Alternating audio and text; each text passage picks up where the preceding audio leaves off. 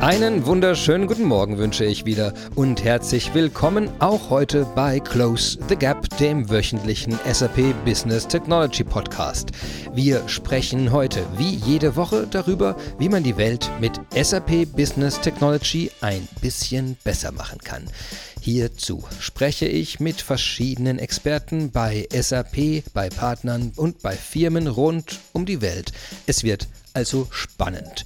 In der heutigen Folge geht es wieder einmal um Daten. Diesmal aber um böse Daten. Daten, die uns anlügen.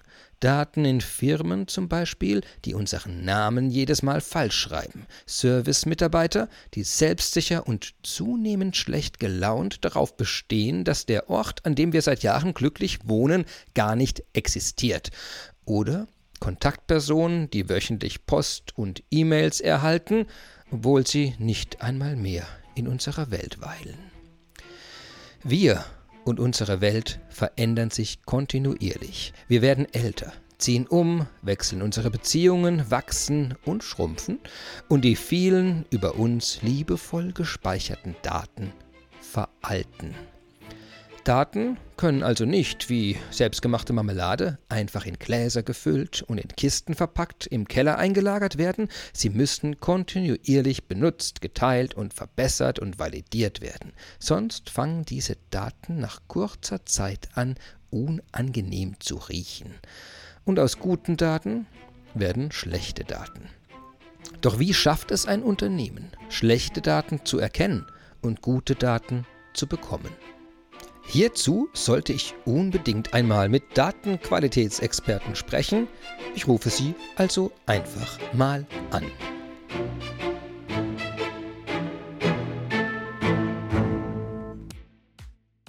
Ich freue mich heute mit euch über das Thema Datenqualität zu sprechen. Wir haben in den vergangenen Folgen schon aus unterschiedlichsten Perspektiven über Daten gesprochen. Über die Herausforderungen im Umgang mit personenbezogenen Daten zum Beispiel, Probleme rund um Datensilos und die Frage, warum Unternehmen trotz bestehender Daten oft nicht so viele Erkenntnisse aus diesen Daten gewinnen, wie man erwarten würde. Und heute wollen wir über ein spezielles Thema sprechen, nämlich das der Datenqualität. Ich freue mich sehr, heute im Call dabei zu haben ähm, Dr. Kai Hühner. Hallo Kai. Hallo. Ich Hallo Christian. Und Olaf Kecksel. Hallo Christian. Hallo. Hallo Kai. Fantastisch. Ja, wunderbar, dass ihr euch eingewählt habt, dass ihr heute dabei sind in unserer Folge zur, zu schlechte Daten, gute Daten.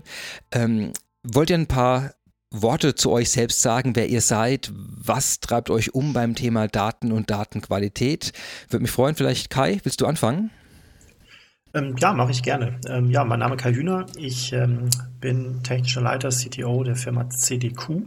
CDQ AG, eine kleine Schweizer Firma, ein ähm, ja, Startup sozusagen, der aus der Universität St. Gallen.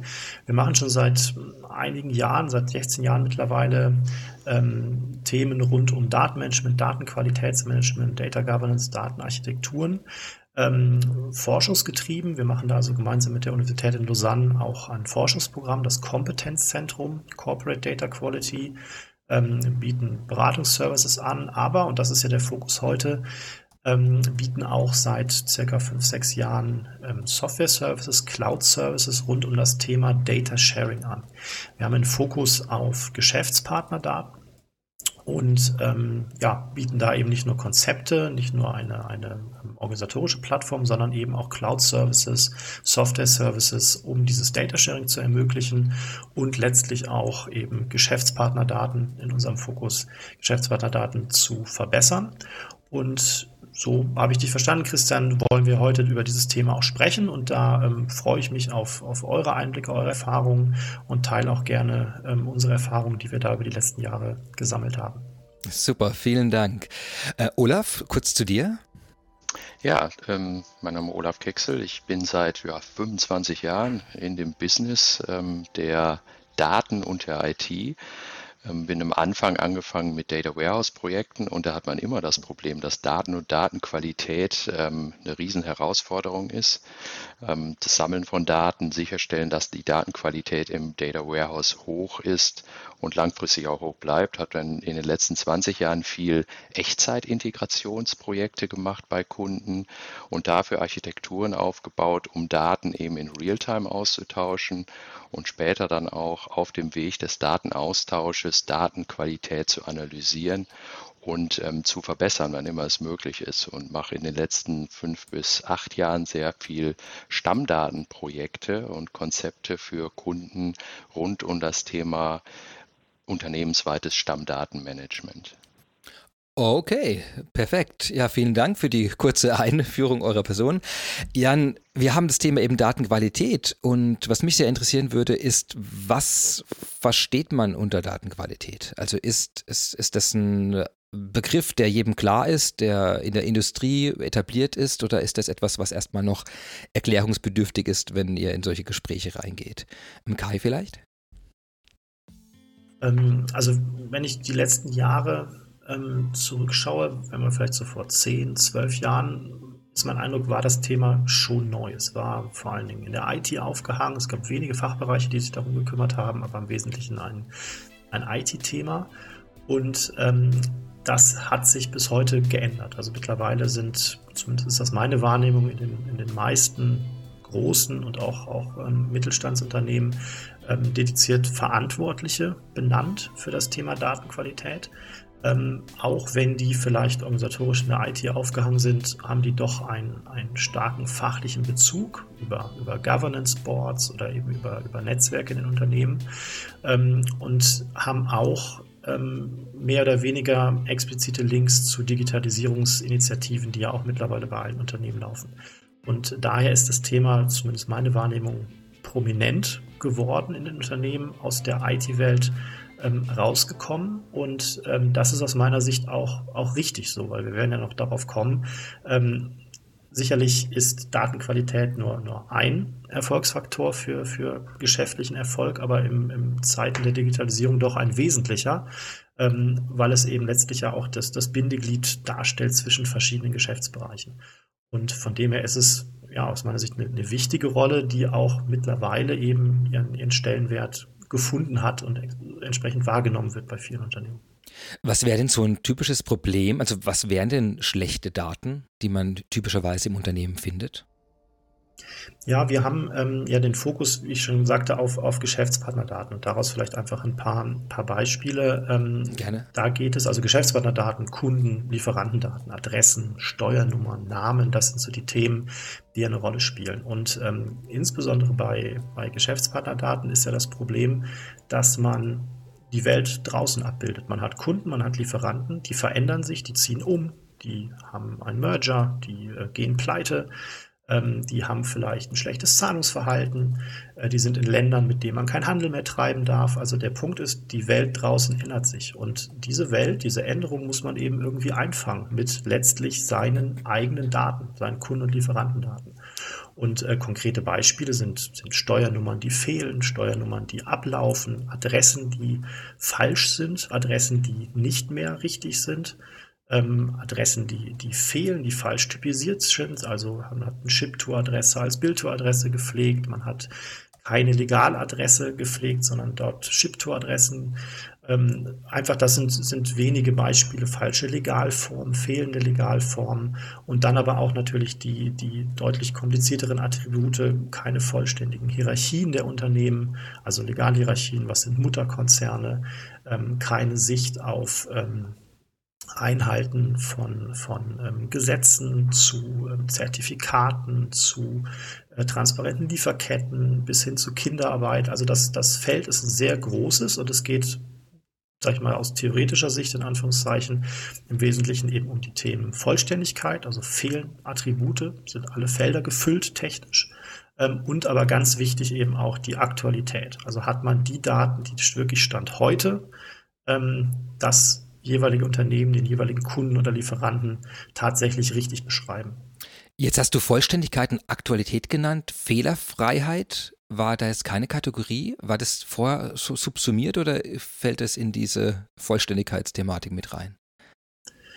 Ja, also da, da kann man natürlich jetzt theoretisch ein, einsteigen. Es gibt ja so für Datenqualität ähm, Dimensionen, nennt man das. Das sind so, so 16 Dimensionen, die mal wissenschaftlich erarbeitet wurden. Und da geht es vor allen Dingen eben lass, Lass uns über jede einzelne sprechen. Ja, genau, ja. Ja, aber deswegen sage ich das. Es geht am Ende geht's um die ich Richtigkeit. Sechs, äh. Interessant, ja. ja. am, am, Ende geht es ja um Richtigkeit. Also deswegen ja. hatte ich das so eingeführt, man will die Realität abbilden. Ja. Und äh, da gibt es natürlich auch dann ähm, Dimensionen wie, wie Genauigkeit. Also gerade wenn es um, um Materialien um Abmessung geht. Da gibt es Dimensionen wie äh, Lesbarkeit, also wenn jemand dessen Sehstärke eingeschränkt ist, vor seinem Bildschirm sitzt, dann braucht er vielleicht andere Attribute als jemand anders. Also es ist ein sehr breites Feld, wo es auch letztlich um den Nutzer der Daten geht. Man spricht ja da auch so von, von Fitness for Use bei, bei Datenqualität. Also es muss wirklich für den konkreten Prozess, für den konkreten Nutzer verwendbar sein, letztlich die Daten. Ähm, das sind aber für mich immer sehr, sag ich mal, ja, theoretische Konzepte. Deswegen aus, aus, aus meiner Erfahrung geht es am Ende des Tages um eben Vollständigkeit, Aktualität, das sind die wesentlichen Sachen. Und wenn es dann in Richtung technische Beschreibung, Abmessung, Gewichte und so weiter geht, natürlich auch wirklich um die Genauigkeit, um, um Maßeinheiten und solche Dinge. Okay. Ähm, vielleicht um den, den Teil äh, aber noch abschließen zu können, äh, diese 16 Dimensionen und Fitness for Use, sind das äh, Modelle, die Namen haben, auf die wir vielleicht auch in den Shownotes nochmal verweisen könnte? Also sind das äh, so, ist das ein Modell, das man nachlesen kann? Ja, absolut. Also das ist ähm, von einer, einer Forschungsgruppe, das ist mittlerweile schon fast historisch, ich glaube vor 25 Jahren, das war so in den 90ern am, am MIT in den USA in Boston. Ähm, die haben da recht viel Forschung gemacht. Ähm, ähm Richard Wang ist der, der entsprechende ähm, Treiber damals gewesen der Programme, waren auch andere beteiligt. Und die haben tatsächlich, ähm, das ist tatsächlich ein interessantes, ähm, interessanter Artikel, ähm, haben das erarbeitet so mit, mit Marketing. Ähm, ähm, ansetzen. Also haben quasi Leute gefragt, was sind für euch gute Daten? Ähm, und dann haben sie eben solche Attribute gesammelt und haben das dann quasi ähm, ja, kondensiert, wenn man so will, auf diese, auf diese 16 ähm, äh, Dimensionen. Es sind, das muss man, wenn wir jetzt schon so theoretisch hier, hier reden, es geht dabei um, um Informationsqualität. Und dann kommt man an den Punkt, dass man eben unterscheidet Daten und Informationen. Da will ich jetzt nicht in die Tiefe gehen, das ist fast philosophisch, aber nur, dass man sich nicht wundert. Also da geht es um Informationsqualitätsdimensionen. Ähm, aber so wie wir heute eben über Daten, über Stammdaten sprechen, wie sie in, in fachlichen Prozessen genutzt werden, ist das am Ende, sag ich mal, die Denke, die, die damals, muss man schon sagen, eben bei dieser Informationsqualität mitschwang. Wir reden ja nicht nur über irgendwie Werte in einer, in einer Tabelle, in einem SAP-System, sondern letztlich über die Daten, wie sie in Prozessen verwendet werden. Mhm. Und das ist vergleichbar, sag ich mal, mit dem Konzept dieser Information, wie die das untersucht haben. Okay, also diese 16 Dimensionen werden wir mal unten verlinken, dass man ja. da auch nachlesen kann, wenn man sich für den philosophischen Teil auch interessiert. Sehr gut. Ähm, das Zweite, was du erwähnt hattest, ist äh, diese Problematik mit äh, dauernden Änderungen. Das finde ich wirklich äh, extrem spannend, wenn man sich auch jetzt gerade vorstellt in dieser Corona-Krisenzeit, als die ganzen Ketten auch zusammengebrochen sind. Also eben, wir, wir werden wohl auch in der Zeit jetzt sehen, wo viele Firmen auch einfach nicht mehr existieren oder ja. in der ganz neuen Struktur vorliegen. Also das äh, wäre jetzt meine Einschätzung, dass wir jetzt gerade in der Phase sind, wo das sogar noch mal viel, viel ähm, drängender wird, sich damit zu befassen, als wir es vielleicht sogar vor einem Jahr noch hatten. Teilst du das? Ja, also ja, drängender würde ich gar nicht sagen. Es ist wie immer, es ist ja so eine, so eine Krise letztlich ein Brennglas und man, man wird natürlich auf diese Problematik jetzt mehr gestoßen. Ich glaube, die, die, die fachliche oder betriebliche Notwendigkeit gab es vorher auch schon. Also wenn du mit einem, einem Logistikleiter sprichst und einem Einkaufsleiter, dann werden die sagen, naja, wir wollten immer schon unsere Lieferanten genau kennen. Aber jetzt ist das natürlich deutlich, deutlich prominenter. Es ist, in, es ist insofern ähm, auch ein, ein wichtiges Thema, weil wir kommen ja nachher auch auf diesen, diesen Ansatz des des Data Sharings, also quasi gemeinsam Datenqualität zu bearbeiten. Und da ist genau dieser Aspekt ein wesentlicher, wesentlicher Treiber, weil ähm, es geht ja letztlich darum, dass man diese Veränderung von Kunden und Lieferanten ähm, mitbekommen will weltweit. Also im Zweifel in 200 Ländern, in, in, in, sämtlichen Regionen, sämtlichen Ländern, wo es keine Handelsregister im Zweifel auch gibt oder schlecht gepflegte Handelsregister und so weiter. Und da ist dann letztlich die Frage, wie kann man das sicherstellen? Als, als mhm. einzelnes Unternehmen. Und da, genau in diese Kerbe sozusagen, geht der Ansatz des Data Sharing, dass man sagt, naja, am Ende des Tages wollen ja alle ihre Lieferanten und Kunden gut kennen. Kann man das nicht irgendwie organisiert ähm, so machen, dass am Ende des Tages mit weniger Aufwand für alle mehr rauskommt am Ende? Also mehr Datenqualität, mehr Aktualität, mehr Vollständigkeit. Jetzt kann ich mir vorstellen, dass das äh, durch mit Subunternehmern und äh, doch der recht hohen Komplexität der, dieser, dieser Strukturen, dass, dass man oft gar nicht daran kommt, also dass die Person, die es nachher ausführt oder die, äh, die, die an einem Schritt involviert ist, dass, dass die eigentlich für einen unsichtbar ist, von außen betrachtet. Ist das ein Problem?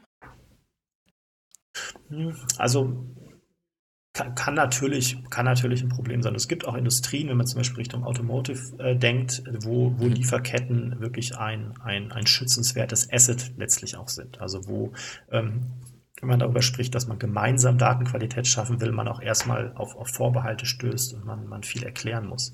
Aber grundsätzlich hat man ja ähm, Geschäftsbeziehungen mit bekannten Parteien. Also man hat ja auch Lieferungs-, Lieferscheine, Rechnungen, Bestellungen, wo eben die Legaladressen, die Anschriften, die Unternehmen, letztlich auch die IDs, Steuernummern und so weiter draufstehen. Ähm, und darum geht es erstmal, diese Daten sozusagen in guter Qualität in seine Systeme zu bekommen. Weil wenn ich von einem Unternehmen vor einem Jahr mal was bestellt habe, kann es eben sein, dass es heute woanders ist, anders mhm. heißt, aufgekauft wurde oder vielleicht sogar pleite ist. Und diese Informationen sind ja noch nicht in meinem System. Und, und darum geht es, das quasi aktuell zu haben und vielleicht sogar als, als Push-Information ähm, aus einer Community ähm, zu bekommen. Und du hast gesagt, das ist bis auf wenige Ausnahmen auch eure Erwartung, dass die das auch teilen, dass die da ein Interesse dran haben. Das ist also der allergrößte Teil, vielleicht 90, 95 Prozent der Firmen äh, sehen es eigentlich als Vorteil, wenn man diese Informationen in Echtzeit idealerweise mit allen teilt. Ähm, also ja, ich glaube, die Information zu, zu haben in Echtzeit und in, ähm, in, in, guter Qualität, das sieht natürlich jeder als Vorteil.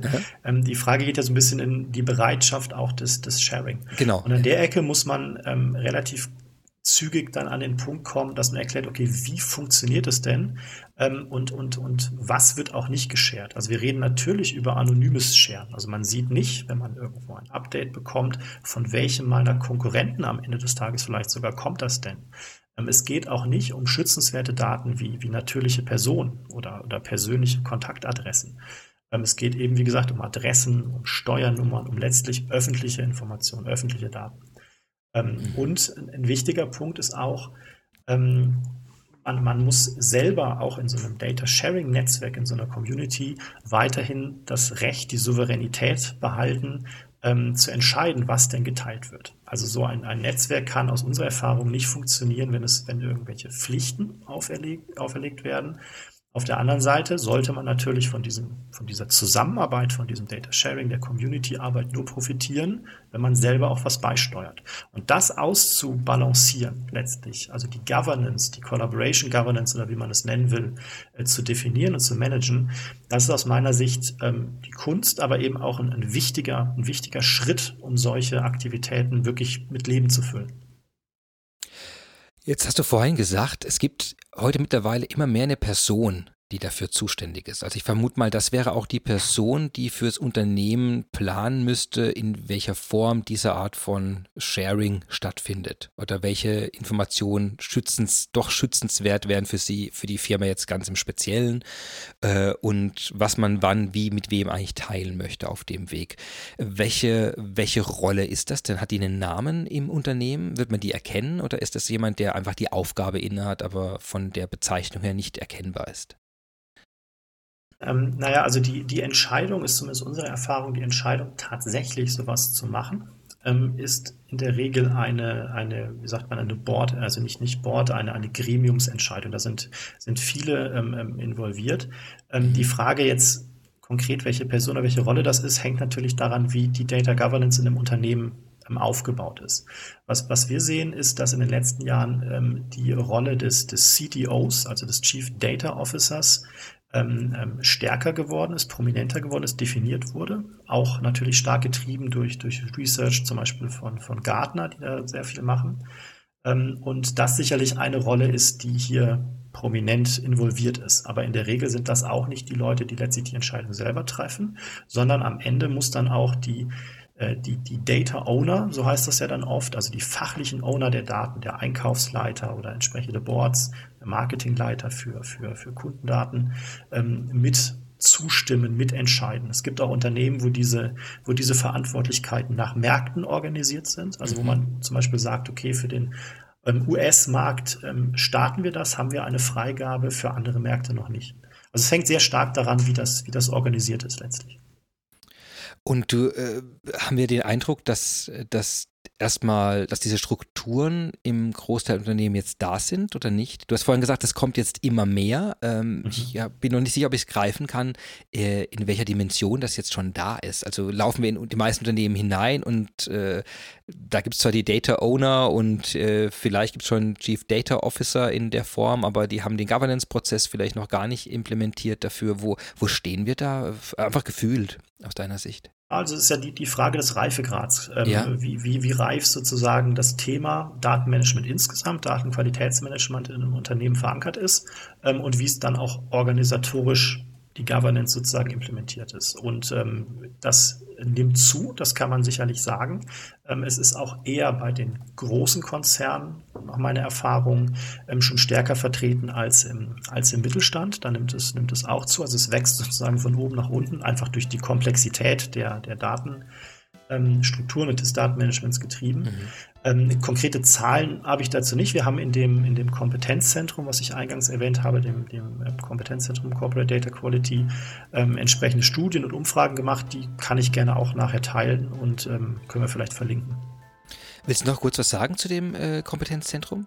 Vielleicht ein paar paar Erklärungen, was das, was das genau macht, seit wann es besteht, äh, was der Fokus ist? Ich habe das. Ähm, ja, ja, gerne. Also das ist letztlich der, der Ursprung von, von unserem Treiben bei, bei CDQ. Also das ist ein Forschungsprogramm, was an der Universität in St. Gallen gestartet wurde, damals von dem Professor Boris Otto ähm, ähm initiiert.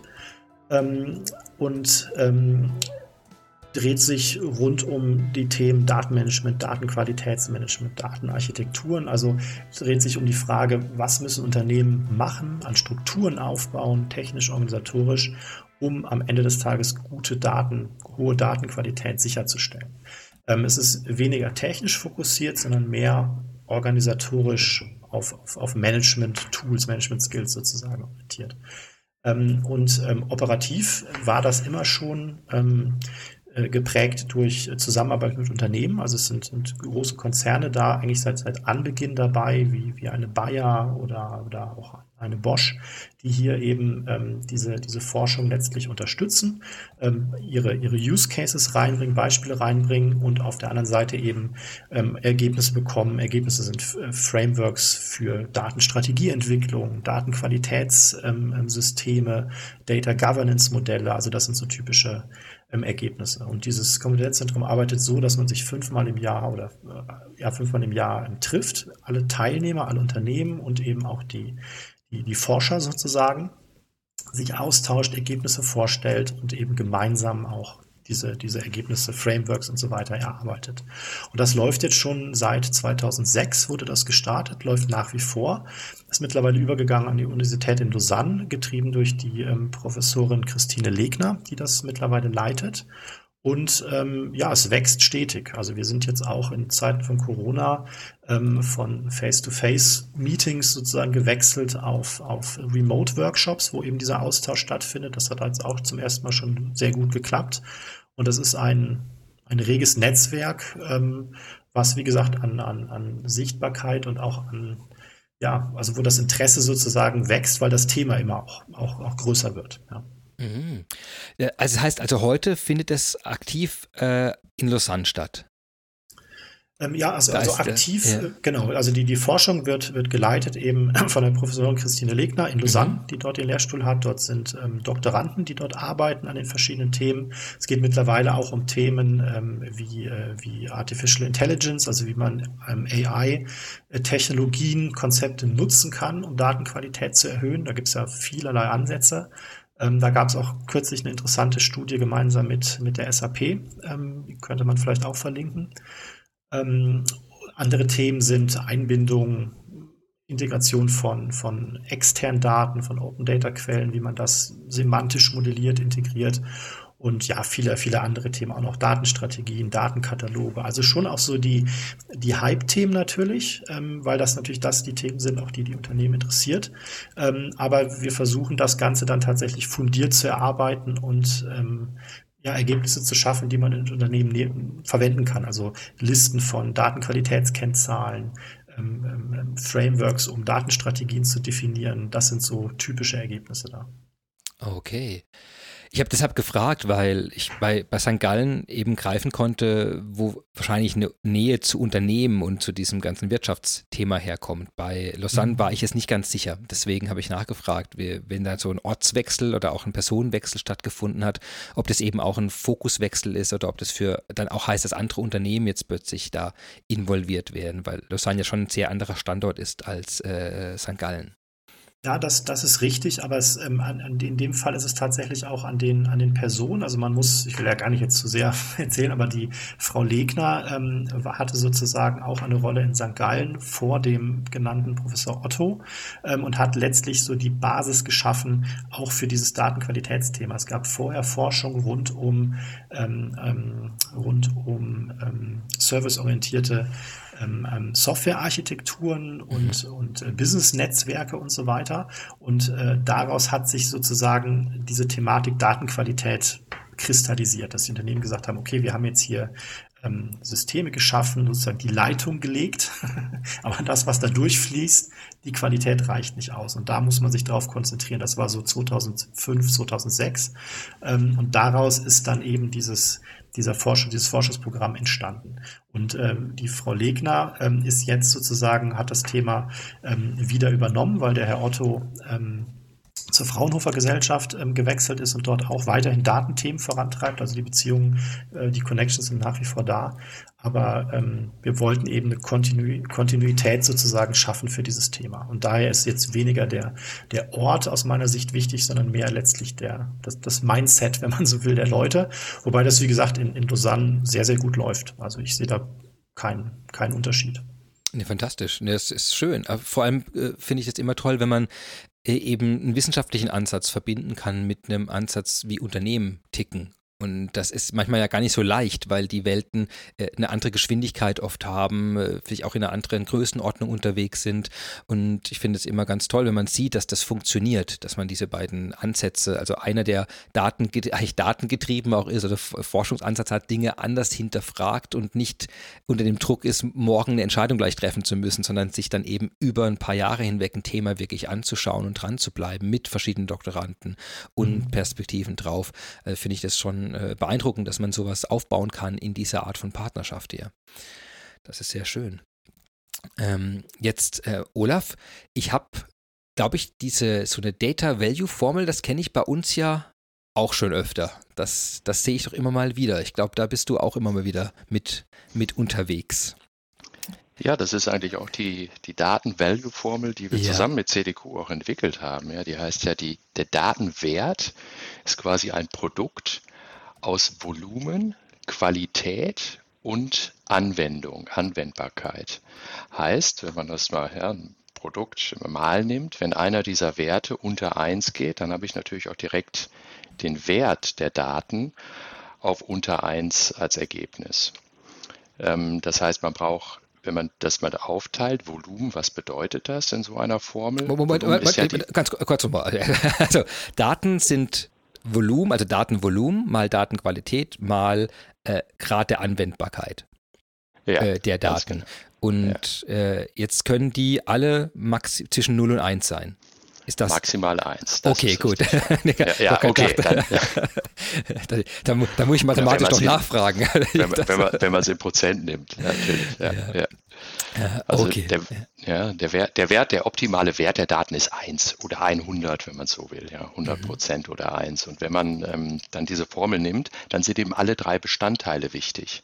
Haben wir in der Vergangenheit oft gesehen, dass äh, über die letzten, ja, man muss schon fast sagen, 15 Jahre viele Unternehmen hingegangen sind und haben sich große Big Data Umgebungen aufgebaut. Riesige Hadoop-Cluster, in denen sie alles alle Daten, die Sie haben, in einen Data Lake hineingeworfen haben, also Riesenvolumen, den ersten Teil abgedeckt ähm, und haben sich vielleicht erhofft, dadurch den Wert von Daten zu steigern, aber haben völlig unbeachtet gelassen, wie ist denn die Qualität der Daten, die ich dort in diesen Lake hineinwerfe. Und noch viel weniger betrachtet, ist diese, sind diese Daten überhaupt, haben die einen Use Case, haben die einen Anwendungsbezug. Und deswegen sind oft diese Big Data Projekte ähm, in den letzten 15 Jahren, ich will nicht sagen gescheitert, aber haben ihre Akzeptanz im Business nicht wirklich gehabt. Also große IT-Investments ohne Wert fürs Unternehmen. Deswegen muss man immer diese drei Bereiche betrachten, um Wert fürs Unternehmen zu generieren. Die Qualität muss korrekt sein, ich muss die richtige Datenmenge haben und nur riesige Datenmengen alleine helfen mir nicht. Die Qualität muss richtig sein. Also das, was ähm, der Kai gerade alles erzählt hat mit den Datenqualitätsdimensionen. Und die Daten müssen eine Relevanz haben, die Anwendbarkeit. Also wenn ich jetzt ähm, viele Daten über meine Lieferanten habe, aber mein Anwendungsfall sind die Kunden, ist die Kundensicht, dann sind natürlich auch, wenn ich die richtigen Daten habe und die Datenqualität ist gut, aber die Kundensicht ist nicht da, dann bringt natürlich es auch keinen Mehrwert für das Business. Ähm, Kai, willst du noch was dazu sagen? Ich also das ähm, teile ich zu 100 Prozent absolut. Also die, die gerade diese, diese Relevanz, also diese, diese Fit, Fitness for Use oder Fit for Purpose, ähm, ist, ist elementar. Also nichts schlimmer als, ähm, das haben wir, haben wir alles schon gesehen, Datenqualitätscockpits, die irgendwie alle, alle rot sind und die Fachbereiche zucken die Achseln, weil die Prozesse laufen oder eben andersrum, die Welt bricht zusammen und, und alles Core-Cards sind grün. Ähm, das sind ja genau letztlich so die, die Ergebnisse von, von fehlgeleiteten Projekten, wie, wie der Olaf ja. das beschrieben hat. Ähm, das ist sehr, sehr, sehr wichtig. Also nicht nur diese Konzeptionalisierung mit vollständig und, und, und aktuell, sondern dass man wirklich guckt, was misst man denn da, warum tut man das, ja. Mhm. Jetzt, also wenn ich jetzt die drei Achsen entlang gehe, Volumen, Qualität, Anwendbarkeit, ähm, ist das äh, scheint es mir auch fast eine Reihenfolge der, der Problematik zu sein. Dass man hat wahrscheinlich am leichtesten Volumen, schwerer ist schon die Qualität im Volumen und noch schwerer ist, dass man für den passenden Use Case, also anwendbare Daten in Qualität und Volumen hat. Ist das so eine Gewichtung auch, die zufällig da drin ist oder die ich vielleicht auch falsch wahrnehme? Vielleicht, vielleicht ist es wirklich so, dass es, dass es von der Abarbeitung am einfachsten ist, wie du es beschreibst. Volumen zusammenkippen kann ich einfach, Qualität ist schwieriger, Anwendung ist äh, das komplexeste.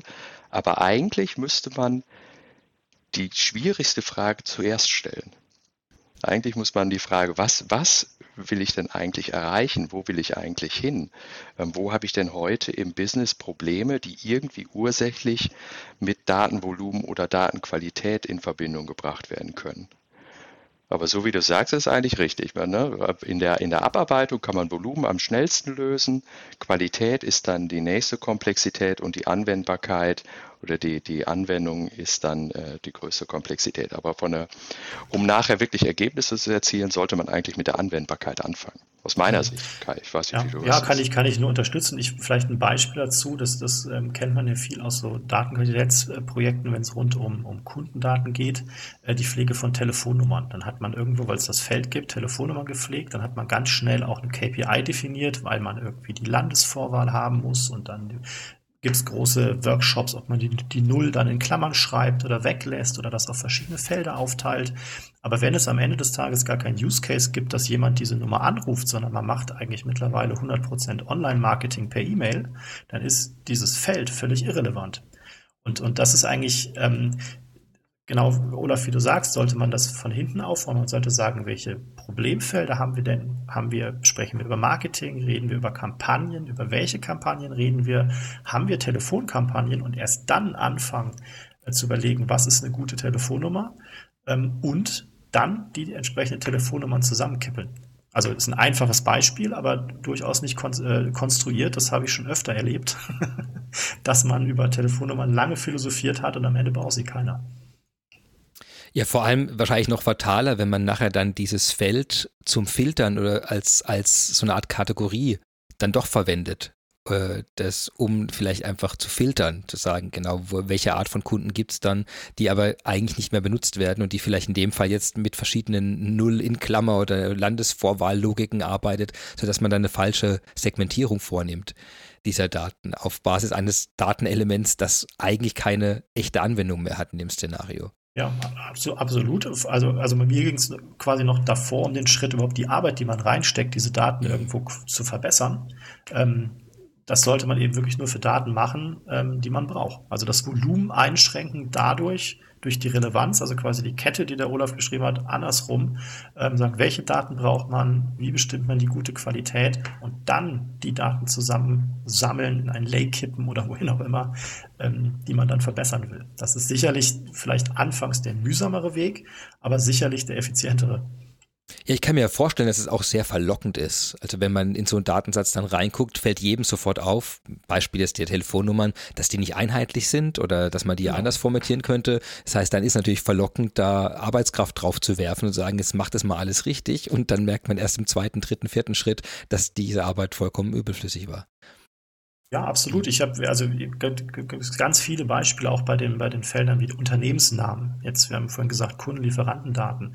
Gibt es dann große Diskussionen, ob jetzt die Unternehmensnamen alle Uppercase oder Mixed Case oder wie auch immer geschrieben werden. Aber die viel interessantere Frage ist zum Beispiel, äh, ist in dem Unternehmensnamen eine valide Legalform? Weil das, klassi das, das klassifiziert ja einen, einen Namen eigentlich qualitativ viel besser als jetzt die Groß- und Kleinschreibung. Und, ähm, aber es ist natürlich viel aufwendiger festzustellen, welcher Teil, also technisch festzustellen, welcher Teil in einem Namen ist denn die Legalform, ist die in einem bestimmten Land gültig, ist die Abkürzung korrekt, was bedeutet die Abkürzung ausgeschrieben. Dafür braucht man sehr viel technologisch Matching-Fähigkeiten, man braucht Referenzdaten. Das ist aufwendig, aber fachlich viel interessanter. Aber es ist natürlich viel einfacher, auf Groß- und Kleinschreibung zu gucken und deswegen machen das viele. Aber es ist aus, aus Datenqualitätssicht eigentlich ich will nicht sagen irrelevant, es hat schon natürlich eine Relevanz, aber deutlich weniger, weniger wichtig aus meiner Sicht, als ähm, ob die, die, der Legalname mit der Legalform korrekt ist, so wie er auch registriert wurde. Okay, wir haben also jetzt an dem Punkt gesehen, dass das Thema Datenqualität eins ist, obwohl es lange nur in der IT war, das aber heute mit Governance-Prozessen, mit dezidierten Rollen und Personen sehr prominent geworden ist, äh, wie ihr beschrieben habt, dass wir äh, gerade bei Geschäftspartnerdaten doch äh, noch viel Handlungsbedarf sehen. Die Möglichkeiten, die in der Forschung schon mal angedacht sind, sei es mit den 16 Dimensionen oder mit dieser Data Value Formel, auch, auch Grundlagen geschaffen sind, wie man damit gut umgehen kann. Und für mich waren die Beispiele auch sehr greifbar, ähm, wo, wo man bei den Telefonnummern oder mit Unternehmensbezeichnungen äh, vielleicht auch in die falsche Richtung laufen kann.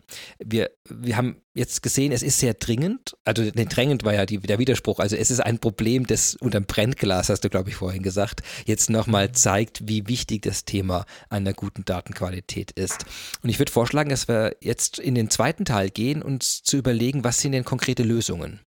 Wie kann das denn aussehen, dass ein Unternehmen mit äh, dieser Datenqualität äh, und wahrscheinlich nicht nur auf die Qualität, sondern auch vielleicht Probleme hinsichtlich des Volumens und der Anwendbarkeit in den Griff bekommt von diesen Daten? Ist das okay für euch?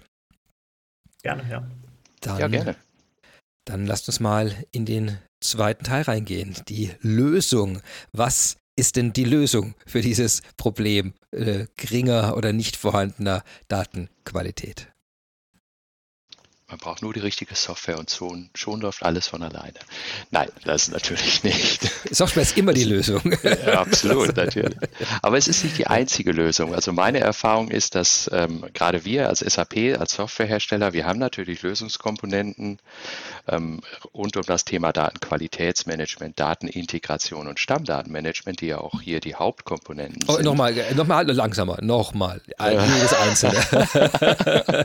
das ist also die, die Produkte an sich heißen äh, Information Steward, Master Data Governance und Data Services, die jede für sich einen bestimmten Schwerpunkt haben. Also das Master Data Governance überwacht quasi Stammdaten und reguliert die Art und Weise, wie Stammdaten erzeugt und geändert werden.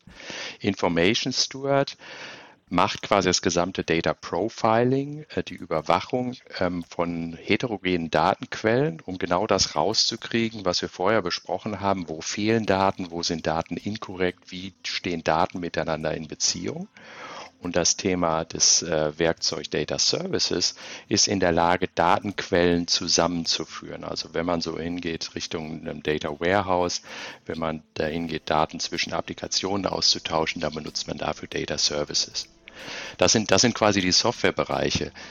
Wenn ich allerdings mit Kunden spreche über Datenqualität, ich muss leider, glaube ich, ich muss, ich muss, glaube ich, nochmal zwischenfragen. Tut mir leid. Aber ja, ich, will, ja, ja. ich, will, versuchen einfach, dass, äh, dass das für alle nachvollziehbar ist, weil ich merke immer wieder, dass das Wort Stammdaten schon nicht ganz klar ist.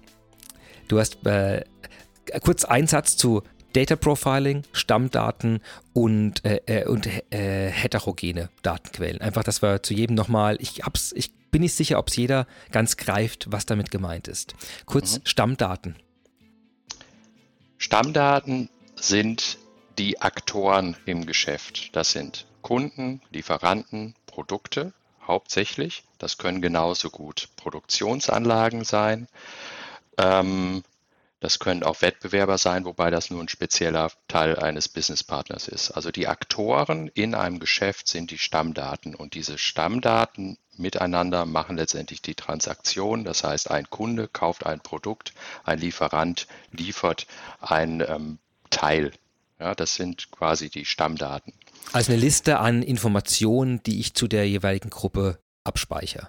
Also zu einem Produkt, äh, eine ID, eine Bezeichnung, ein Preis, ein, wäre das alles in Stammdaten zusammengefasst oder ist das schon drüber hinaus?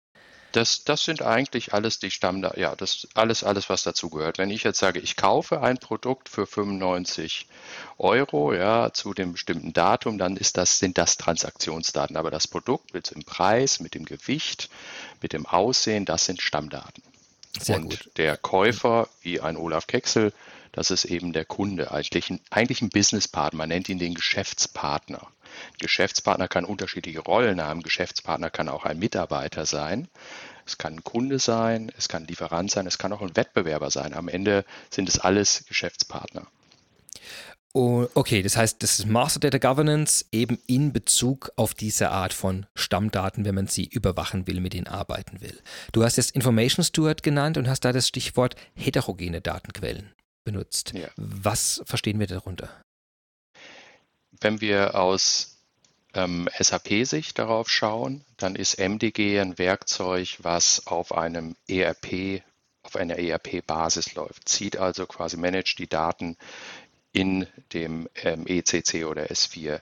Ein Information Steward ist da ein bisschen breiter aufgestellt, macht aber auch das Stammdatenmanagement nicht, sondern eher das Profiling, die Datenüberwachung aus beliebigen Datenquellen. Das können Oracle-Datenbanken sein, das können Hadoop-Cluster sein, das können also ganz verschiedene Datenquellen von strukturierten und unstrukturierten Inhalten sein, die mit Information Steward erstmal analysiert und überprüft werden. Und dann kann man mit dem Information Steward zusätzlich die Dimensionen, die wir gerade besprochen haben, auflegen, definieren und dazu entsprechende Regeln konfigurieren, sodass man eine permanente Überwachung auch dieser Datenquellen hat. Und was für eine Art von, also ich nenne jetzt mal Alerts kommt da dann? Also der, der guckt sich jetzt die Daten an, die sind jetzt heterogen, verschiedene Systeme, strukturiert, unstrukturiert. Was, was macht er jetzt als Ergebnis von meinen Regeln, die ich festgelegt habe? Also die Regeln üblicherweise, ne, da kommen diese Dimensionen wieder ins Spiel. Ja, also die, die Kerndimensionen sind vielleicht 6, 7. Also 16 habe ich zwar auch schon gesehen, werden aber oft in diesen Werkzeugen nicht ganz abgedeckt. Ähm, Beispiel, wenn man von unten rangeht. Man hat eine Regel, die sagt, ist die E-Mail-Adresse valide und da überprüft man vielleicht erstmal nur die Syntax. Ja. Ist da ein Teil vor dem Ad, gibt es hinter dem Ad dann nochmal äh, die Domäne und dahinter ähm, nochmal eine Endung mit .com, .de und so weiter. Also man überprüft die Syntax und sagt, diese Regel ist ähm, true, er, er liefert true, wenn die Bedingung erfüllt ist und die beliefert false, wenn die Bedingung nicht erfüllt ist. Das ist eine Regel, die zum Teil dann äh, die in die Dimension ähm, Accuracy reingehen würde, also Korrektheit der Daten. Ähm, als Ergebnis aus dem Information Steward, der dann natürlich nicht ein oder zwei Datensätze überprüft, sondern alle Geschäftspartner-Datensätze, was vielleicht eine Million ist, bekommt man dann vielleicht für die Accuracy einen Prozentwert raus, der sagt 95 Prozent oder einfach nur ein Wert 95. Und da sagt einem dann, 95 Prozent der Datensätze sind korrekt bezüglich auf diese Regel und 5 Prozent sind fehlerhaft. Da ist also irgendwas mit der E-Mail-Adresse nicht so, wie es sein soll. Was man allerdings auch macht, ist, dass man eine Dimension nicht mit einer Regel versorgt, sondern mit vielen Regeln. Ein, ein Beispiel wäre eben die E-Mail-Adresse, ein anderes Beispiel wäre die Telefonnummer, ähm, ein anderes Beispiel wäre vielleicht ähm, die, die, die, Geburtsdaten bei individuellen Personen und die würde man alle zusammen in eine Datenqualitätsdimension hinzufügen und würde sie auch gewichten, sodass man dann eine Gewichtung für die Accuracy bekommt, meinetwegen noch eine andere Dimension Completeness, Consistency, so das sind die klassische, Klassiker im Bereich Data Quality Management und würde ganz am Ende, wenn man das alles aufbaut mit dem Information Steward, einen einzigen Wert bekommen über die Datenqualität aller meiner Geschäftspartnerdaten. Da steht da vielleicht eine 50. Mein Ziel wäre vielleicht 90. Ja, 50 wird dann vielleicht auch farblich ein bisschen hervorgehoben, dass es in einem Gelb dann dasteht. Und da kann man dann Drilldown in die einzelnen Dimensionen machen. Und die einzelnen okay. Dimensionen bekommen auch eine Gewichtung. Und so hat man dann ein sehr schönes Monitoring, wo stehe ich eigentlich mit der Datenqualität. Ähm, entscheidend ist dann der nächste Schritt, wie verbessere ich die Datenqualität oder bin ich zufrieden mit dem, was quasi diese Analyse ähm, hervorbrachte. Okay, das heißt, Information Steward hilft mir jetzt überhaupt zu erkennen, in welcher Qualität meine Daten vorliegen und darauf zu reagieren eben hinsichtlich Vollständigkeit, Konsistenz, was du eben eine Dimension erwähnt hast. Da kann man sich auch inspirieren lassen wieder von den 16 Dimensionen, die, äh, die in, von dem MIT-Forschungsgruppe äh, da äh, bereitgestellt wurden. Das ist okay. Ja, das ist also das, da verstehe ich das Problem. Gut, Master Data Governance, ähm, Stammdaten, du hast du vorhin beschrieben, zu überwachen. Was ist jetzt dort das Problem? Also ich, von dem, was ich jetzt verstanden ja. habe, eben Angaben zu Produkten, zu Businesspartnern, zu allen möglichen verwalten, das scheint mir ein Information Steward identisches Problem zu sein im Moment. Also warum mache ich das nicht im Information Steward? Hört sich genauso an, genau. Ja. Das, das, muss man auf der einen Seite, man muss es auch im Lifecycle von Data Quality sehen. Erstmal ist die erste Stufe erkennen, wo habe ich Fehler, wo habe ich Probleme und nach welchen Dimensionen und Regeln möchte ich die Daten erstmal überwachen. Dafür nutzt man Information Steward. Der zweite Schritt ist dann eine Bereinigung der Daten, die ich aktuell im System habe. Das kann ich auch noch mit Information Steward und Data Services machen. Das mache ich dann in sogenannten Bulk-Prozessen, möglichst automatisiert. Das heißt, ich korrigiere Schreibweisen von Telefonnummern, ich korrigiere E-Mail-Adressen automatisch, so gut es geht, gegebenenfalls auch mit einer kleinen manuellen Nachbearbeitung. Es ist so ein einmaliger Bereinigungsprozess. Mit MDG gehe ich eine Stufe weiter. Da gehe ich eine Stufe weiter in dem Sinne, dass ich sage, ich möchte eigentlich schon am Point of Entry, da wo die Stammdaten entstehen, vermeiden, dass schlechte Stammdaten in die Systeme hineinkommen und dann was, was ganz schlimm wäre, auch noch verteilt werden. Ja, das heißt, mhm. ich nutze MDG, um ein sogenanntes Keep Clean zu äh, ähm, gewährleisten. Mit Information Steward und Data Services mache ich das ganze Thema Get Clean, also die einmalige, erstmalige Bereinigung. Dieses Keep Clean, das ich jetzt noch greifen kann, heißt es jetzt, jemand gibt äh, jetzt eine Adresse von einem von, von, einem, von einer Partnerfirma ein und dann geht er gleich ein Fenster hoch und sagt dann äh, falsche Adresse.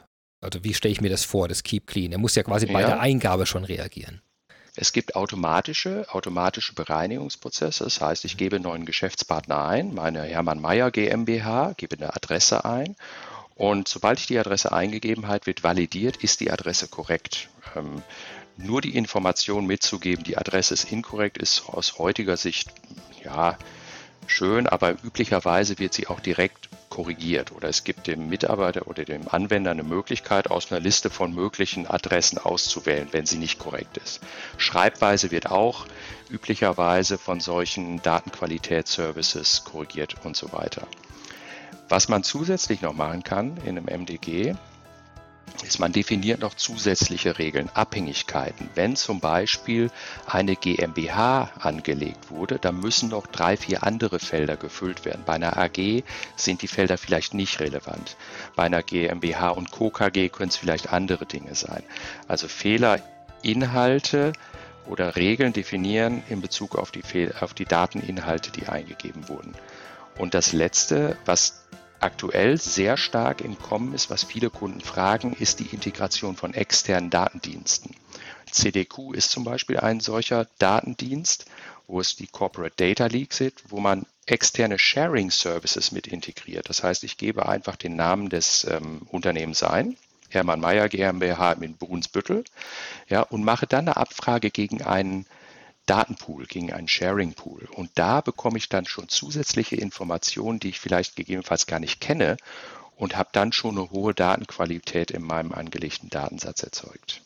Okay, das, äh, das kann ich gut greifen. Jetzt klingt das alles nach Dingen, wo ich sehe, ich habe die Daten im System und gucke bei Eingabe oder bei Nutzung oder bei, der, bei den Kontrollen, sind die aktuell, entsprechen die meinen Dimensionen. Wir haben jetzt ganz am Anfang äh, dieser Folge darüber gesprochen, dass eins der großen Probleme ja ist diese dauernde Änderung weil sich eben Kundendaten verändern, Lieferantenadressen verändern, Firmen aufgekauft werden, Merchants, sich Steuernummern ändern. All diese Themen, äh, da kann ich mir vorstellen, dass man nochmal einen anderen Prozess obendran braucht, weil das, du hast ja gerade erwähnt, man muss sich an irgendwas verbinden jetzt, der diese Informationen hat. Ähm, was, was ist da dann die Lösung? Ja, Datenqualitäts- und Datenmanagement ist ein permanenter Prozess. Das heißt, wenn man viele Kunden trotz allem machen es heute so, dass sie nur einmalige Bereinigung machen. Das heißt, Sie gehen, nehmen Werkzeuge oder machen Sie es mit SQL-Werkzeugen und bereinigen die Daten einmalig, sagen, hey toll, jetzt habe ich doch hier 90 Prozent gute Daten und vermeiden es quasi die Ursache für die schlechten Datenqualität ähm, anzupacken. Das können Sie mit einem MDG machen. Wenn man dann allerdings über die Zeit sagt, ich schließe neue Systeme an, andere fallen raus, ich ähm, akquiriere neue Unternehmen, ja, dadurch bekomme ich neue Daten, muss ich immer in der Lage sein, auch Batch-Prozesse zu verarbeiten. Das heißt, mhm. auch mit dem MDG habe ich immer die Möglichkeit, über einen Konsolidierungsprozess große Datenmengen neu hinzuzuspielen und kann die dann in meine ähm, gute Stammdatenbasis mit aufnehmen.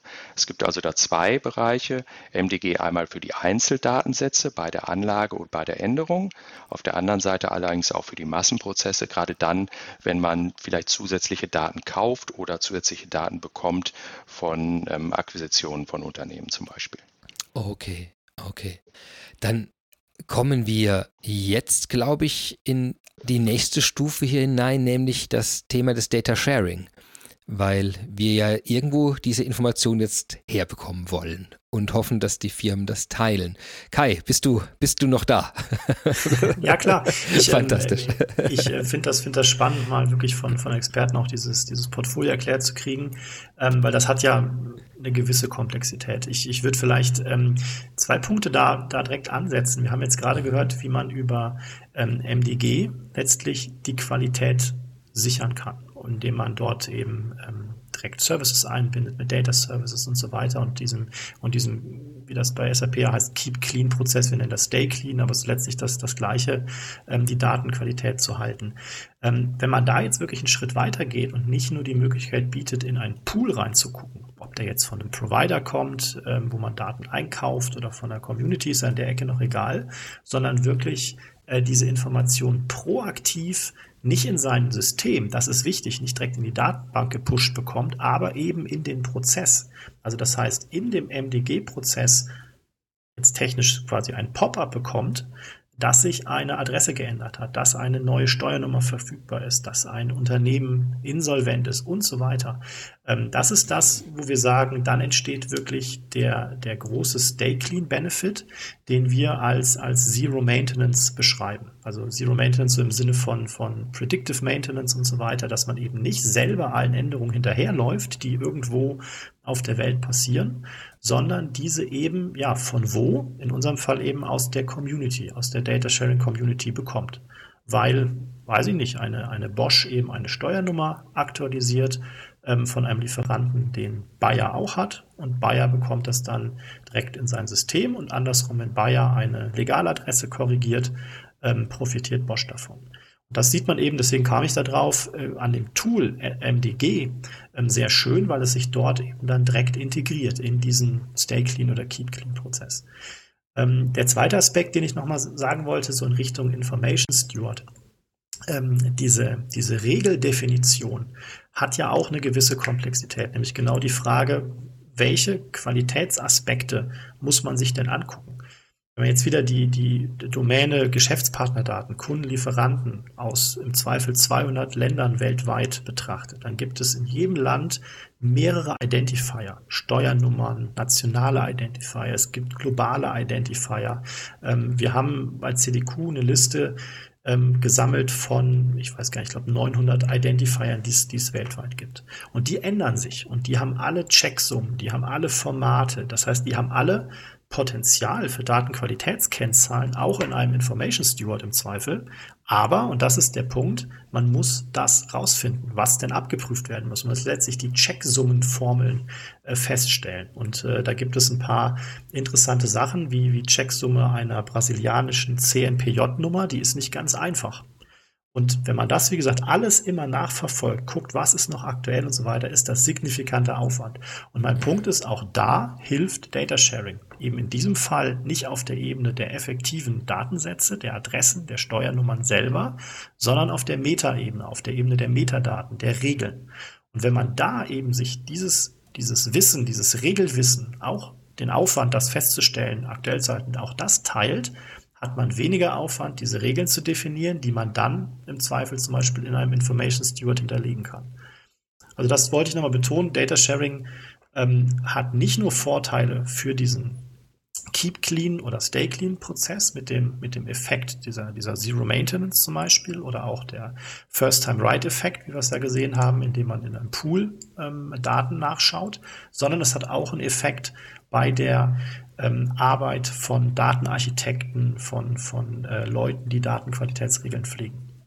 Mhm. Wenn ich das jetzt implementiere in einer Firma, was, was, äh, was schlägst du da vor? Also wie gehe ich vor, um so ein Data Sharing, ich nenne es mal Prozess oder eine Kultur äh, zu etablieren? Ja, das ist, ist wieder die, die Frage des, des Reifegrads natürlich. Also der erste Punkt ist überhaupt erstmal sich bewusst zu machen, dass das Aufwand ist wenn es, äh, wenn man einer Geschäftsleitung gegenübersteht, die das, ähm, die das verneint, die sagt, naja, ähm, Datenpflege ist, ist keine kontinuierliche Aufgabe, auch so wie der, wie Olaf gerade gesagt hat, keine Journey, kein, kein Prozess, ähm, dann muss man erstmal dafür Awareness schaffen, erstmal deutlich machen mit, mit ähm, Beispielen, wo was im Geschäft äh, fehlgelaufen ist und so weiter. Also das ist sicherlich etwas, was unabhängig jetzt von Tools von, von Ansätzen wie Data Sharing ist. Das ist wahrscheinlich das ein sehr schwerer Punkt, kann ich mir vorstellen. Dass, also, dass man überhaupt sieht, eben, wie es wäre, wenn man anders handeln würde. Das ist ja, das ist ja eine ganz, erstmal eine hypothetische Sicht für, ja, da, für ein Gespräch. Das stimmt, aber das sind tatsächlich, ähm, also die Probleme gibt es natürlich noch nach wie vor, dass es, dass es Unternehmen gibt, die das noch nicht verstanden haben. Aber die mhm. Problematik war, ich weiß nicht, wie Olaf das einschätzt, aber gefühlt vor vielleicht zehn oder, oder auch noch fünf, sechs Jahren deutlich größer. Mittlerweile gibt es ausreichend Analysten, die diese Themen ähm, Gartner und Co., die das Thema prominent platzieren, es machen einfach viele Unternehmen. Es gibt ganze Panels für, für CDOs, für Datenmanager. Ähm, das heißt, man kann über, über Benchmarking, über einfach etwas über den Tellerrand hinausgucken, relativ schnell ähm, kann einem bewusst werden, auch als, als, als Nicht-Datenmensch, dass das Thema irgendwo eine Bedeutung hat und, und Aufwand hat. Also ich glaube, die, die Kommunikation, das, das Sichtbarmachen dieses Bedarfs, dass man sich da kontinuierlich drum kümmert, ist mittlerweile deutlich einfacher geworden als noch vor, vor fünf oder zehn Jahren. Okay. Kann, ich, kann ähm, ich auch nur ja. bestätigen, es ist, ist, ist immer mehr und mehr so, ja. Mhm. Der, der interessante Punkt ist dann, sage ich mal, und das ist ja eigentlich heute die Situation, dass Unternehmen das erkannt haben, Teams aufgebaut haben, ob jetzt als, als äh, in Fachbereiche integriert oder als, als Shared Service Center zur Datenpflege oder auch zur Definition von Datenqualitätskennzahlen und aber eben den Aufwand mittlerweile erkennen, äh, der der das, der das äh, sozusagen, den das mit, mit sich bringt, dass man eben, wie gesagt, 200 Ländern hinterherrennen muss, was dort die Regularien sind, dass man Adressformate pflegen muss und so weiter. Das führt dazu, das sieht man in vielen Unternehmen, dass so ähm, ähm, Handbücher für Lieferanten- und Kundendatenpflege entstehen, wo für jedes Land Adressformate dokumentiert sind, die Steuernummern dokumentiert sind, wie man aus einem äh, Pass in China äh, den Doktortitel eines Arztes erkennt und so weiter. Also sehr detaillierte Anleitungen für die Datenpflege.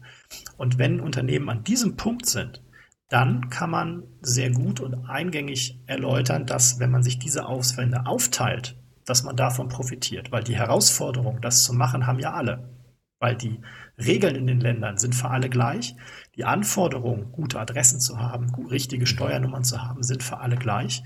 Und gleichzeitig sehen wir hier, diese Attribute, Adressen, Steuernummern, Namen, sind mit Sicherheit kein, wie soll ich sagen, ähm, ähm, strategisches Gut wie ein Produktpatent und so weiter. Natürlich sind Daten ein Asset und natürlich sind Daten strategisch wichtig, aber das Glück einer Firma zeigt sich nicht an der Richtigkeit des chinesischen Lieferanten. Da bin ich fest von überzeugt. Und deswegen hat dieses Thema durchaus Potenzial, gemeinschaftlich sozusagen gelöst zu werden. Also wir haben jetzt das Bewusstsein geschaffen. Also Datenpflege ist ein großer Aufwand. Ich habe Beispiele mit Adresskodierungen und verschiedenen äh, Berufsbezeichnungen aus, mhm. aus Dokumenten rausarbeiten, finde ich auch extrem, sehr greifbar. Es hilft sehr. Äh, was ist dann der nächste Schritt? Wenn eine Firma eben diese Data Sharing Kultur, wie ich es jetzt einfach mal nenne, äh, etablieren will für sich? Also Bewusstsein ist da, ja, wir, wir haben Aufwand, wir wollen da was machen.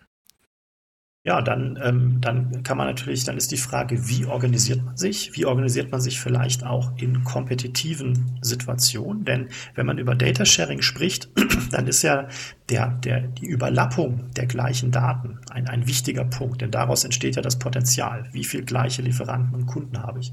Und das habe ich natürlich mit direkten Konkurrenten, ist dieser Overlap am höchsten. Mhm. mhm. Das heißt, man muss ein, ein, ein, eine Umgebung, eine, eine, ein, wie sagt man, Ökosystem schaffen, äh, für diese Data Sharing Aktivitäten, wo eben seine, seine eigenen Fründe sozusagen geschützt werden, also wo man nicht seine gesamten Daten offenlegt, seine gesamte Lieferkette offen, offenlegt, sein gesamtes Kundennetzwerk, man aber gleichzeitig von der gemeinsamen Datenpflege profitiert.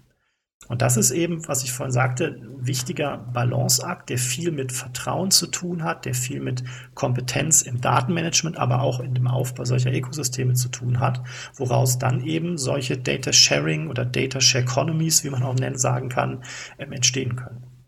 Und das ist etwas, was wir eben bei CDQ jetzt schon einige Jahre machen in diesem, in dieser Data Sharing Community. Ähm, sehr stark, und das ist aus meiner Sicht ein ganz wichtiger Aspekt, sehr stark getrieben durch die Unternehmen, die das tun.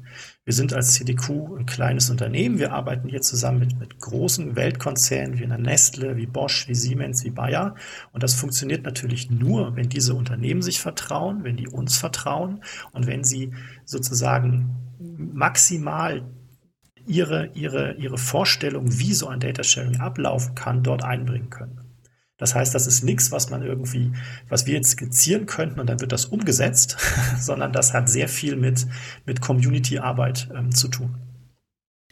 Also mit Community-Arbeit und eben mit, mit jemandem, der das zuschneidet dann auf die Firma und auf die, auf die Konkurrenzsituation, welche Art von genau. Daten relevant sind, was für ein Anwendungsfall da drin ist. Also man ja. wird auch kein Dokument finden, wo man sagt, das sind jetzt die, die, sieben Schritte zum Glück sozusagen. Ja, dann, das ist das eine, genau. Ja. Und es geht vor allen Dingen, man ist ja dann relativ schnell, ja gut, da muss man standardisieren. Dann führen wir einen Adressstandard ein. Dann, dann, dann nutzen wir alle die gleiche Unternehmenshierarchie. Und ich meine, Olaf wird wahrscheinlich grinsen, Leute, die das quasi nach seit Jahren machen, wissen, dass in einem Großkonzern ähm, gar nicht selbst innerhalb eines Unternehmens diese Standards nicht vorherrschen. Wie soll man über eine Siemens, Bosch, Bayer, Nestle, Novartis äh, einen gleichen Adressstandard definieren? Das ist unmöglich, wenn man über Abkürzungen, über, mhm. über Encodings, über Sprachvarianten, selbst, es gibt selbst unterschiedliche Formate für Geocodes. Und, und da ist eben die Kunst von vornherein nicht zu sagen, okay, wir standardisieren das, dann läuft es, sondern eben diese Unschärfen zuzulassen, viel mit, mit, mit, ähm, mit Fuzzy Matching, vielleicht auch mit KI zu arbeiten, um eben diese Zusammenführung der unterschiedlichen Datenquellen zu schaffen und aber eben sich immer auf den Nutzen, auf die gemeinsame Datenqualität, die irgendwo richtigen Werten für die, für die Attribute, wo es Regeln gibt, wie eine Steuernummer, wie ein, wie eine, ein Unternehmensnamen, darauf hinzuarbeiten und nicht zu versuchen, quasi irgendwie Prozesse zu standardisieren, was, was nicht funktionieren wird in, dieser Größenordnung. Das ist sicherlich ein, ein wichtiger Punkt, äh, den wir auch gelernt haben über die Zeit. Das ist, glaube ich, ein ganz wichtiger Punkt, weil es auch wieder, wie vorhin bei den, bei der Versuchung, dass man an den Daten vor allem die Korrektur vornimmt, wo sie extrem offensichtlich ist, Genau. Äh, und äh, statt bei denen, die am relevantesten sind. Und glaube ich, hier dann wäre genau das Gleiche, dass man, dass man versucht, Standardisierung äh, ohne Intelligenz ist quasi einfacher, als eine zielgerichtete äh, Abstimmung ja. da vorzunehmen ja, mit quasi äh, oder KI-Technologien. Absolut. Die Versuchung ist sehr groß, eine, ich sage mal, eine Arbeitsgruppe zu gründen, um, sage ich mal, den nächsten Adressstandard zu definieren. Aber da hat keiner was von. Weil es gibt das SAP-Adressmodell, es gibt wahrscheinlich gefühlte 20 Standards weltweit weit. Und die Kunst ist eigentlich, das alles zuzulassen und trotzdem hohe Datenqualität zu schaffen. Indem man eben diese, diese Unschärfen ähm, zulässt und managt. Das ist ein, ein ganz wichtiger Punkt. Ich finde, äh, ein, Beispiel aus einer ganz anderen Welt ist ja, was die Suchmaschinen irgendwann gemacht haben. Während, während wir ja äh, am Anfang de, des Internet äh, haben wir ja äh, immer, äh, am Anfang erstmal Kataloge gesehen die quasi eine Metastruktur versucht haben zu schaffen mit Kategorisierung, also eine Standardisierung über die Inhalte im Netz und darüber Zugriff zu machen. Und das hat ja äh, nachweisbarerweise heute ja nicht mehr funktioniert. Und dann irgendwann zu sagen, nee, wir machen jetzt quasi eine unscharfe Suchfunktion über alles drüber und versuchen dann durch irgendwelche Vernetzungen zwischen den Daten abzuleiten, was wahrscheinlich das ist, was ihr sucht. Und ich kann mir hier was sehr ähnliches vorstellen, dass man eben sagt, die, die, die Menge an Standards und an Daten und an Logiken, die ist so groß, dass wir eigentlich relativ zu der Person, die die Daten an einem Schritt in seinem Businessprozess verwendet, dass wir jetzt was implementieren müssen, was hier fast auf Wahrscheinlichkeitsebene Vorschläge macht oder Anpassungen macht, basierend auf Regeln, die wir definieren, aber wir können keine Metastruktur mehr definieren. Sagen ganz sicher, da in dem Schritt ist diese Art von Information immer in der Form notwendig und wir müssen das über alles ausrollen. Ja, das, also das, das, das, sehe, das, das sehe ich. Sorry. Entschuldigung, Kai. Bitte. Nee, sag du. Ja, das, das sehe ich aber genau auch gerade im Data Quality und Stammdatenbereich ganz konkret. Wir befinden uns quasi in der nächsten Stufe von Datenqualitätsmanagement, dass wir sehr stark in allen Lösungen, sowohl bei, bei SAP wie auch bei anderen, dass Artificial Intelligence eingebaut wird, damit man eben vermeidet oder in der Vergangenheit, du hast es beschrieben mit einem Handbuch, ja, Datenqualitätshandbuch, wo man sich hinsetzt, alles aufschreibt, so soll es sein, sondern dass man AI-Technologien nutzt, um Muster, Regeln in den Daten zu erkennen und zu empfehlen also komplett automatisiert, ähm, Datenqualitätsprozesse durchzuführen, ohne dass man das in ein starres Korsett gießt. Also da an der Stelle sind wir gerade. Und äh, da deswegen ist Datenqualität ein Thema, was vielleicht schon lange da ist, was allerdings jetzt in die nächste Stufe der Evolution hineingeht unter Verwendung von künstlicher Intelligenz. Genau, also das kann ich, das kann ich nur bestätigen und vielleicht an, an der Ecke, wir haben jetzt schon über die konkreten Datensätze gesprochen, über die Metadaten. Das Thema KI ist dann eben der, der dritte Aspekt aus meiner Sicht, wo Data Sharing ein, ein, großer, ein großer Vorteil ist. Denn, ich meine, wie funktioniert eine KI? Sie wird trainiert. Man muss ihr Futter geben, man muss ihr gute Daten geben, man muss ihr sagen, was ist richtig, was ist falsch. Und, und wie kann das besser entstehen als durch eine überbetriebliche Community? Weil letztlich ist die KI gut, die viel trainiert wird, die, die auch heterogen trainiert wird, die unterschiedlichen Input kriegt. So baut man ja robuste neuronale Netzwerke oder was man verwendet auf. Und wenn man eben hier wirklich Feedback bekommt aus nicht nur einem Unternehmen, wo bestimmte Prozessstandards äh, äh, implementiert sind, sondern eben aus verschiedenen Umfelden, Umfeldern, ähm, ist das ein großer, großer Vorteil aus meiner Sicht, um hier wirklich ähm, effektive KIs zu bekommen.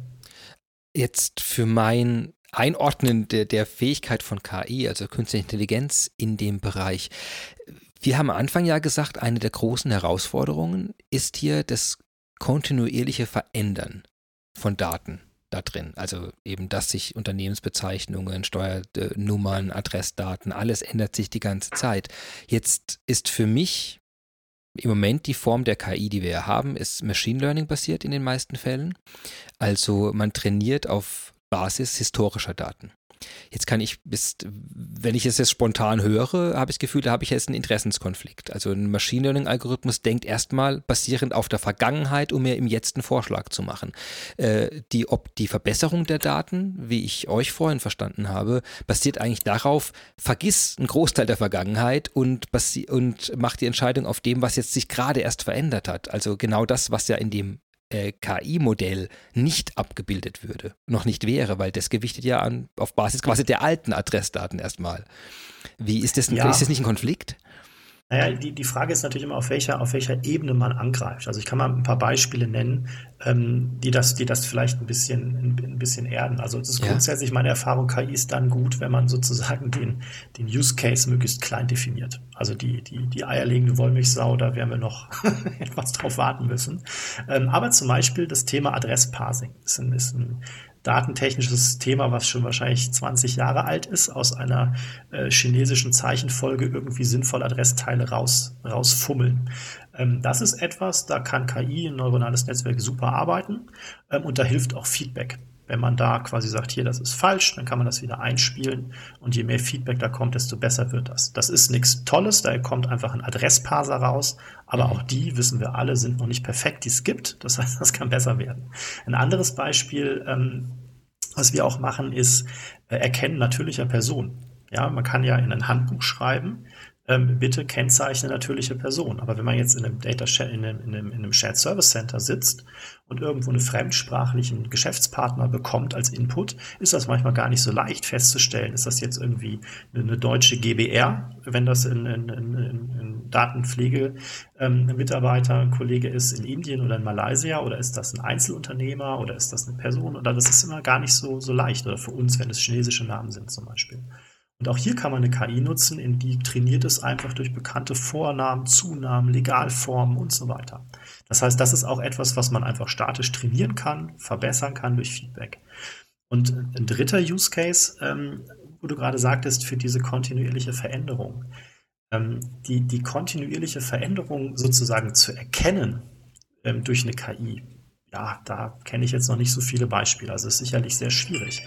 Aber wenn wir quasi die Updates, die die Unternehmen selber erkennen in ihren Prozessen, weil sich ein Lieferant geändert hat, ein Kunde in ihren klassischen Prozessen, das sind ja die Änderungen, die wir quasi in dem Data Sharing poolen. Die laufen dort zusammen. Und dann gibt es aber dort auch Konflikte. Der eine sagt, diese Steuernummer ist richtig und der andere sagt, diese Steuernummer ist richtig. Und wenn man jetzt zum Beispiel kein Handelsregister hat, gegen das man das prüfen kann, dann hängt man in der Luft. Dann muss man irgendwo Supporting Documents austauschen und muss irgendwie feststellen, was ist denn nun richtig, wer hat denn recht.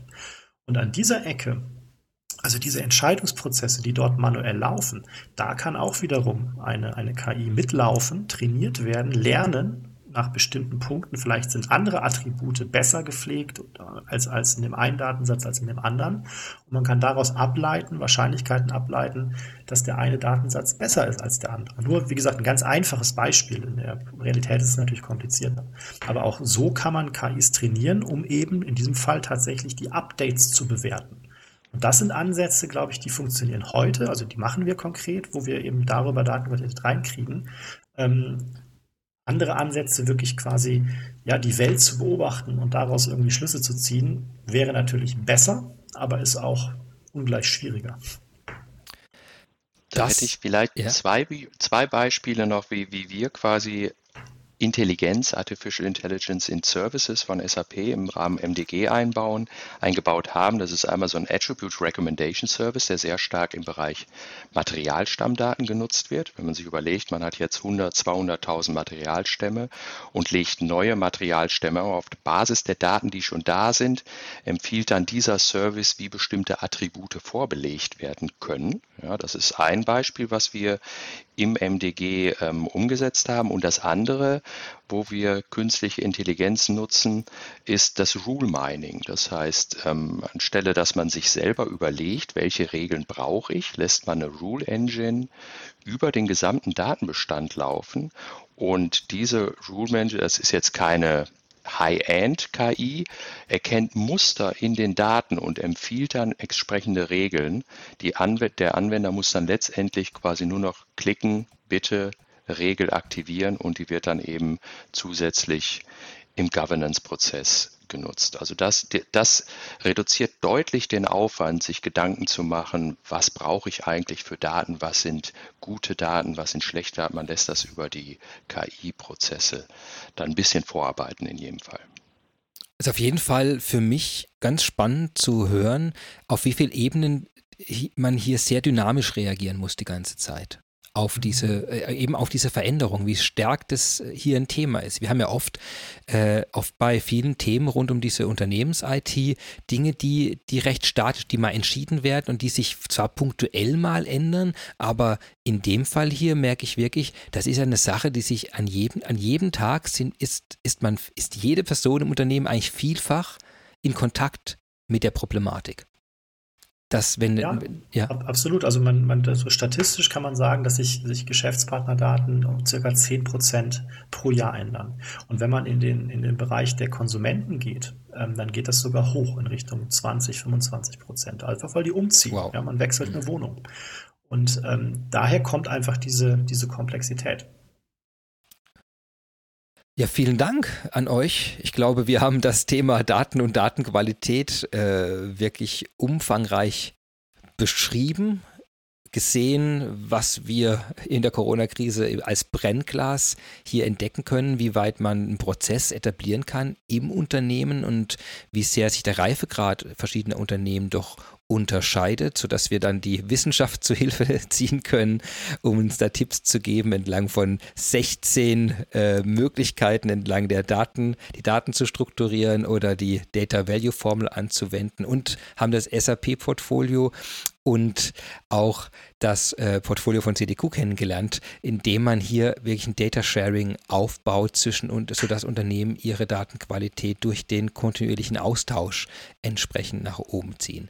Ich äh, danke euch sehr. Dürft noch einen letzten Satz, falls ihr wollt. Ihr müsst nicht, ihr dürft, es ist freiwillig zum Thema oder zum Abschluss nochmal sagen. Kai, möchtest du noch was sagen? Ja, gerne. Also ich möchte natürlich ähm, die Chance nutzen und, und äh, jeden Zuhörer herzlich einladen, bei dem Data Sharing mitzumachen. Aus meiner Sicht lohnt sich das für jeden. Jeder, der Kundendaten, Lieferantendaten hat, hat diese Probleme. Und ähm, es gibt dieses Data Sharing und äh, wir freuen uns über, über weitere Teilnehmer, Mitglieder in dieser Community. Das hilft am Ende allen. Wo geht man hin dafür?